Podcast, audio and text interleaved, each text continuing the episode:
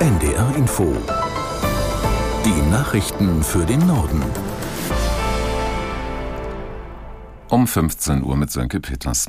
In diesen Minuten treffen sich die EU-Staats- und Regierungschefs in Brüssel. Dabei geht es unter anderem um die Frage, wie verhindert werden kann, dass der Nahostkonflikt weiter eskaliert.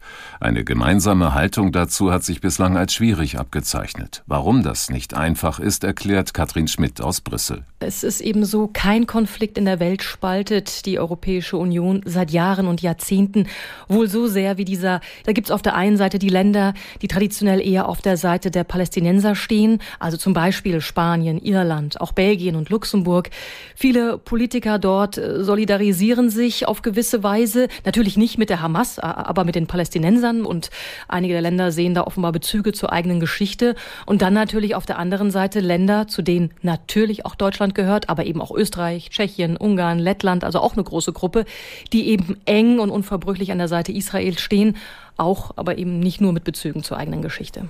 Die israelische Armee versucht offenbar mit Einsätzen von Bodentruppen im Gazastreifen möglichst günstige Bedingungen für eine Bodenoffensive zu schaffen, parallel zu den anhaltenden Luftschlägen.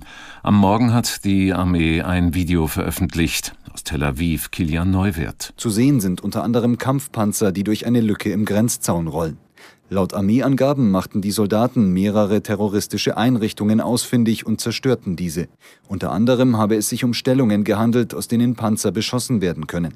Nach der Operation zogen sich die Truppen zurück. Einem Sprecher zufolge gab es keine Verluste auf israelischer Seite. Premier Netanyahu hatte gestern bekräftigt, dass es eine Bodenoffensive geben werde. Zu Details äußerte er sich erwartungsgemäß nicht. Die Hamas drohte Israel unterdessen blutige Kämpfe an, falls es zu einer größeren Offensive kommen sollte. Zwar verfüge Israel über die Lufthoheit, über das Schlachtfeld am Boden wisse die israelische Armee aber wenig, sagte ein Hamas-Anführer im Interview mit einem libanesischen Sender. Beobachter rechnen im Falle einer Offensive mit blutigen Kampfhandlungen in dicht bebautem Gebiet und in Tunneln. Im US-Bundesstaat Maine sucht die Polizei weiter mit einem Großaufgebot nach einem Attentäter. Der Mann soll in der Stadt Lewiston mindestens 16 Menschen erschossen haben. Die genaue Zahl ist noch unklar. In Medienberichten ist von bis zu 22 Toten die Rede. Die Schüsse fielen in einer Bar und in einer Bowlinghalle bei dem mutmaßlichen Täter soll es sich um einen Waffenausbilder und Reservisten der US-Armee handeln. Er war angeblich im Sommer in einer psychiatrischen Einrichtung untergebracht. In Bayern haben CSU und Freie Wähler ihren neuen Koalitionsvertrag unterzeichnet. Damit setzen sie ihre seit 2018 bestehende Zusammenarbeit in der Landesregierung fort. Die Freien Wähler haben sich mit ihrer Forderung nach einem weiteren Ressort durchgesetzt und werden künftig vier Minister Posten besetzen. Parteichef Aiwanger bleibt im neuen Kabinett bayerischer Wirtschaftsminister.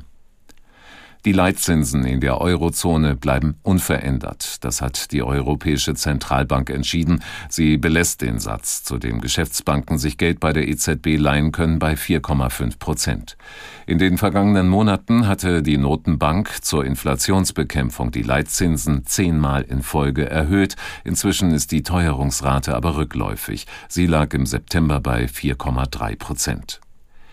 Der EuGH hat eine wichtige Entscheidung zugunsten von Patienten gefällt. Hintergrund ist der Fall eines Mannes, der die Kosten für eine Kopie seiner Patientenakte nicht tragen wollte. Aus Karlsruhe Gigi Deppe. Ein Mann stritt sich mit seiner Zahnärztin über die Behandlung, wollte gegen sie vorgehen, weil sie ihn falsch behandelt habe. Deswegen verlangte er von ihr eine Kopie seiner Patientenakte. Sie forderte im Gegenzug, dass er die Kosten dafür übernimmt, was er aber ablehnte. Er fand, einen Anspruch auf eine kostenlose Kopie der Akte gebe es ja nach dem Datenschutzrecht. Und bekam heute Recht beim obersten Gericht der EU, dem Europäischen Gerichtshof. Der entschied für die gesamte EU, Patienten haben grundsätzlich ein Recht, eine kostenlose erste Kopie ihrer medizinischen Akte zu bekommen. Das waren die Nachrichten.